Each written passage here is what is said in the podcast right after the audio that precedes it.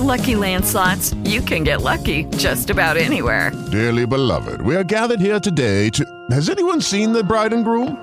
Sorry, sorry, we're here. We were getting lucky in the limo and we lost track of time. No, Lucky Land Casino, with cash prizes that add up quicker than a guest registry. In that case, I pronounce you lucky. Play for free at LuckyLandSlots.com. Daily bonuses are waiting. No purchase necessary. Void were prohibited by law. 18 plus. Terms and conditions apply. See website for details. Lucky Land Casino asking people, "What's the weirdest place you've gotten lucky?" Lucky? In line at the deli, I guess. Aha, in my dentist's office. More than once, actually. Do I have to say? Yes, you do. In the car before my kids' PTA meeting. Really? Yes. Excuse me, what's the weirdest place you've gotten lucky? I never win and tell. Well, there you have it. You can get lucky anywhere playing at LuckyLandSlots.com. Play for free right now. Are you feeling lucky? No purchase necessary. Void where prohibited by law. 18 plus. Terms and conditions apply. See website for details. 7 de la mañana, 49 minutos. Saludamos al doctor David Luna, senador de Cambio Radical. Doctor Luna, gracias por acompañarnos. Buenos días. Luis Carlos, buenos días para usted y para todos sus colegas. Un honor estar esta mañana con ustedes. Gracias por darnos unos minutos. El Partido Cambio Radical, que se había mantenido independiente frente al gobierno de Gustavo Petro, ahora se declara en oposición. ¿Qué fue lo que pasó, doctor Luna? Luis Carlos, efectivamente el pasado viernes el partido con su bancada de congresistas tomó esa determinación y lo hizo por tres razones. La primera, recordando una premisa que desde el mes de agosto habíamos señalado.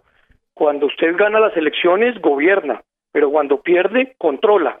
Y la condición de cambio radical había sido eh, en las elecciones presidenciales eh, no salir favorecidos por la opinión pública, motivo por el cual creíamos que era importante hacer control. En segundo lugar, porque pese a que nos declaramos independientes con el ánimo de aportar a todos y cada uno de los proyectos del gobierno, pues nunca se nos oyó, se nos cerraron las puertas permanentemente y no nos quisieron ni siquiera agendar los debates a los que teníamos derecho. En la reforma tributaria hicimos propuestas no atendidas, en el proceso de discusión de paz total pasó lo mismo, y en la reforma a la salud hemos hecho lo mismo y pues pareciera que no hay ninguna intención de dialogar para construir, motivo por el cual el estatuto de oposición es una herramienta para utilizar y creemos que con él nos vamos a poder garantizar pues los derechos que tenemos. Y por último, porque evidentemente pues está atravesando la, el país y la sociedad una dificultad muy grande en temas de orden público, en ausencia de cumplimiento de las promesas de campaña y creemos que es el momento de poderlo decir con el ánimo de eh, mejorar y con el ánimo de reencauzar. Senador, buenos días. Lo saluda Juan Lozano. Tras esta decisión que tomó Cambio Radical y con lo que se ha conocido de la nueva radicación del proyecto de la U, los conservadores y los liberales, ¿cómo le queda la coalición al gobierno del presidente Petro? ¿Estará haciendo agua esa coalición? ¿Van a cambiar las mayorías? Doctor Juan, buenos días. Pues esperamos que por lo menos cambien las mayorías para aprobar un proyecto que evidentemente le hace un grave daño al país. El proyecto de la reforma a la salud se resume en una frase, es volver 30 años atrás al corrupto e ineficiente Instituto de Seguros Sociales. Claro que a las EPS hay que meterlas en cintura y hay que apretarles el cinturón para que cumplan, pero no acabando con el sistema de aseguramiento. Entonces, hay unas propuestas de los partidos que forman coalición de gobierno que evidentemente dejan el proyecto inicial totalmente desmembrado y seguramente pues no le quedará tan fácil como pensaba al inicio al presidente Petro tramitar esta iniciativa y tramitar las otras que dice va a presentar. Pareciera que el Congreso está entendiendo que pues evidentemente hay unos graves problemas en la construcción de esas reformas. Doctor Luna, le saluda William Calderón. Esto implica que la actitud que va a tener la bancada eh, de cambio radical en el Congreso frente a la propuesta, por ejemplo, del proyecto de reforma a la salud, la reforma pensional que se viene, la reforma laboral, ¿van a tener voto negativo? ¿No le van a caminar a las propuestas del gobierno? Pues doctor William, saludándolo muy especialmente, vale la pena recordar que la reforma tributaria Cambio Radical la votó negativamente y advertíamos las graves consecuencias para el crecimiento del país y para el tema inflacionario. Hoy el tiempo nos está dando la razón, la canasta familiar está inatajable. El Partido Cambio Radical terminó votando negativamente pese a que lo defendió el proyecto de paz total por los dos micos que trataron de involucrar con el ánimo de tramitar eh, la entrega de los miembros del clan del Golfo. Y el tiempo nos está dando la razón. Esta mañana Tarazá se queda sin agua, ayer lo que sucede en Arauca pues es aterrador, todo eso a manos de grupos al margen de la ley. Nosotros insistimos en que tenemos propuestas alternativas porque se trata de construir y se trata de sumar y se trata de mejorar las condiciones de los colombianos. Pero el presidente Petro desde el día cero cerró la puerta, no nos ha permitido nunca compartir, digamos, nuestras ideas, mientras que incluso lo hace con partidos declarados en oposición desde el primer día, como fue el Centro Democrático. Entonces, vamos a seguir planteando las propuestas, eh, pero seguramente si no tienen eco esas propuestas, pues votaremos negativo a las iniciativas. Eh, senador, eh, ¿están todos de acuerdo con esa decisión? ¿Fue una decisión unánime del Partido Cambio Radical irse a la oposición o hay gente que, que está descontenta con, con esa posición? Y lo segundo es, ¿podríamos decir entonces que eh, Germán Vargas Lleras es ahora la, la voz cantante de la oposición, es el nuevo líder de la oposición? Lo primero fue una decisión unánime, apreciada Darcy. Eh, estuvo, digamos, obviamente precedida de intervenciones de todos los congresistas eh, y en ese sentido se tomó básicamente porque sobre todo las personas que están en la región señalaron con contundencia que hay grandes preocupaciones por temas de orden público. Eh, otra cosa que se mencionó es el incumplimiento de las, de las promesas electorales, y otra que nos tiene muy preocupados, que esperamos nos agende el debate próximamente el doctor Roy Barreras, es que queremos saber si efectivamente hay orden a nuestra fuerza pública de no actuar en las regiones. Entonces sí, fue una decisión unánime y fue una decisión tomada terminando el día, pero que evidentemente se toma en absoluto consenso. Y sobre la segunda pregunta, pues yo sí prefiero que la conteste directamente el doctor Vargas, porque la última vez que opiné al respecto. Lo regañó. Terminé, terminé entre los palos. Sí, sí me acuerdo, le pegó su vaciada.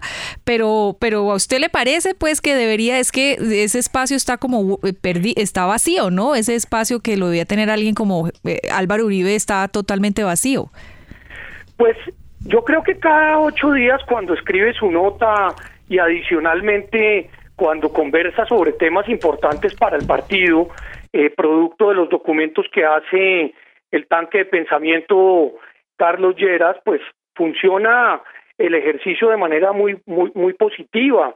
Eh, es una persona que tiene no solamente conocimiento, experiencia, sino que adicionalmente recaba mucha información y nos alerta sobre temas que, que pueden ser útiles de corregir en la legislación, que pueden ser útiles de revisar. Eh, pero de ahí a la decisión que usted menciona, pues seguramente, eh, eh, no sé, tendrá mucho que, que decidir él directamente. Yo le pongo un ejemplo, Darcy, mire, eh, el, el proyecto que se llama de humanización de cárceles, que suena bastante bien, y este es un tema que el doctor Juan Lozano conoce a profundidad, pues representa una preocupación muy grande porque en uno de sus artículos se está permitiendo suspender la pena del delito de narcotráfico y del delito de lavado de activos. Eso en la práctica significa que un narcotraficante que hoy puede estar liderando el paro del clan del Golfo en los sectores que ya todos conocemos, se ha condenado por un juez y al día siguiente está en la calle como si nada hubiera pasado.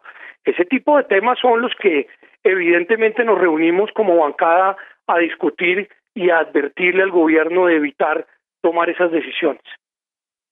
Senador, si en el mediano plazo la coalición se rompe por las críticas que le hemos leído al expresidente César Gaviria, por las críticas del Partido Conservador, de la U, que son los tres partidos de gobierno hoy que igual el presidente necesita para aprobar, por ejemplo, la reforma a la salud, y con las facultades que le aprobaría el Plan Nacional de Desarrollo al presidente, ¿usted cómo ve al presidente con su relación en el Congreso, si el Congreso no le aprueba las reformas estructurales? Bueno, yo arranco con la alerta del plan de desarrollo que es muy importante. Yo creo que el Congreso no puede aprobar esas facultades que están contempladas en el plan de desarrollo, porque palabras más, palabras menos, lo que busca es tener un plan B. Si se me hunde la reforma a la salud, la saco eh, por decreto según las facultades que me otorgaron. Eh, ese es un tema que ha pasado algo desapercibido y que siento que usted lo pone en la agenda eh, precisamente por la preocupación que eso genera. entonces, una advertencia importante. Y segundo, pues yo estoy absolutamente convencido que más temprano que tarde, partidos que piensan diametralmente distintos, distinto al presidente Petro, van a tener, van a terminar fuera de esa coalición y efectivamente van a ejercer pues un control político eh, más fuerte. Eh, yo sí creo que el gobierno atraviesa una crisis de gobernabilidad en estos momentos, eh, más por lo que se discute en el más que por lo que se discute en el Congreso, por las mismas eh, solicitudes que ha pedido el presidente Petro a la Fiscalía de investigar. Y en ese sentido, pues, eh, la crisis se verá reflejada en la votación de esos proyectos que pensaban algunos eh, iban a, a, tramitarse en las sesiones extraordinarias y ni siquiera se rindió ponencia. Entonces, valdría la pena averiguar, evaluar ese, ese proceso de sesiones extraordinarias donde el gobierno no tuvo capacidad de maniobra.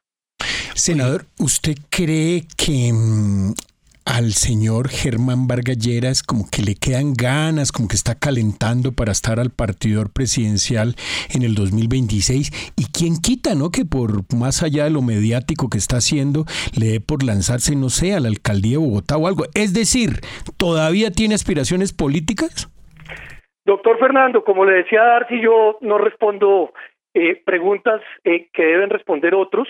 Pero yo sí siento que es una persona que tiene una preparación y un conocimiento de país muy, muy importante. Y como le digo, a la bancada por lo menos nos está prestando un maravilloso servicio, advirtiéndonos, recomendándonos, eh, ejerciendo su labor de director de la fundación que hace documentos permanentemente para pues guiar seguramente las decisiones del partido vemos muy, muy activo al doctor Vargas en, en, los medios, ya es colega nuestro, ahora eh, arranca en Caracol Radio, pues bienvenido al, al ruedo al, al, doctor Vargas. Hay cositas que a mí no me gustan. No, pero no, pero, pero hay... Pues si uno está haciendo política, no debe estar haciendo periodismo. ¿Y por qué, tiene que dar cátedra? ¿Y por qué no hizo cosas cuando le tocó? Pero, bueno, una mesa pues, de periodistas haciendo política. No, abra esa ¿Ah? Uno no puede abrir esa puerta, la verdad. Pero yo quisiera preguntarle... Como director de medio me parece muy respetuosamente. al doctor Madurar aguacates con prensa. al doctor Luna, si las posturas eh, que seguramente asumirá al aire en la cadena colega, el, doctor Germán Vargas, eh, representan al partido, ¿es una posición independiente de él como comentarista? o ¿Cuál es como el, el impacto, el, el, el efecto que va a tener el rol del doctor Vargas ahora que es comentarista radial? Pues durante los últimos años con las columnas que escribe, lo que se hace es usualmente discutir en la bancada su importancia y por supuesto eh, el momento político que tienen al respecto. Son columnas que pues han llamado la atención. Lo que dijo ayer el doctor Vargas sobre el futuro de la vivienda, pues es complejo porque estamos hablando que 50 mil familias que ya hicieron un aporte para poder adquirir su casa aporte producto del trabajo y del sudor, pues si no tienen el subsidio que genera eh, la conclusión del valor total, pues van a tener la, la, la, la, determinación de, de, quedarse por fuera del programa.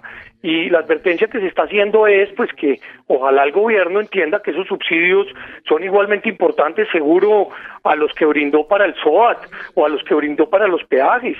Eh, yo creo que ese tipo de temas evidentemente se discuten y adicionalmente eh, pues se priorizan en el entendido que es muy importante para la agenda pública. Senador, eh, quiero preguntarle por un tema de la foto de la declaración del partido como, como partido de oposición, porque mm, a algunas personas les hizo falta la presencia de la senadora Ana María Castañeda, que se ha vuelto muy eh, relevante en el Senado, que ha hecho un papel destacado, pero que no aparece en la foto y algunos dicen que es porque su esposo es eh, Mario Fernández Alcocer, primo de la primera dama. ¿Eso es cierto? Yo no sé si serán primos o no, pero la doctora Ana María estuvo en la reunión de la bancada toda la mañana eh, y ella manifestó que tenía que retirarse como hacia después de mediodía eh, yo no creo que haya mayor, eh, eh, digamos, problema con eso. Seguramente algunos están atando cabos, pero la doctora Ana María ha acompañado todos los proyectos que nosotros hemos votado en bancada de igual manera e incluso ha hecho un par de debates muy importantes. Recordará usted de la Mojana, donde la donde la ciudadanía sigue literalmente debajo del agua en eh, departamentos que están exigiéndole al gobierno acción y sobre todo a la Unidad Nacional de Riesgo con prontitud. Así que yo siento que ahí hay eh, una unidad absoluta. Son las 8.04. Senador, muchas gracias por darnos algunos minutos aquí en la FM. Es usted muy amable, muy gentil. Gracias, Luis Carlos. Un honor poder compartir con ustedes.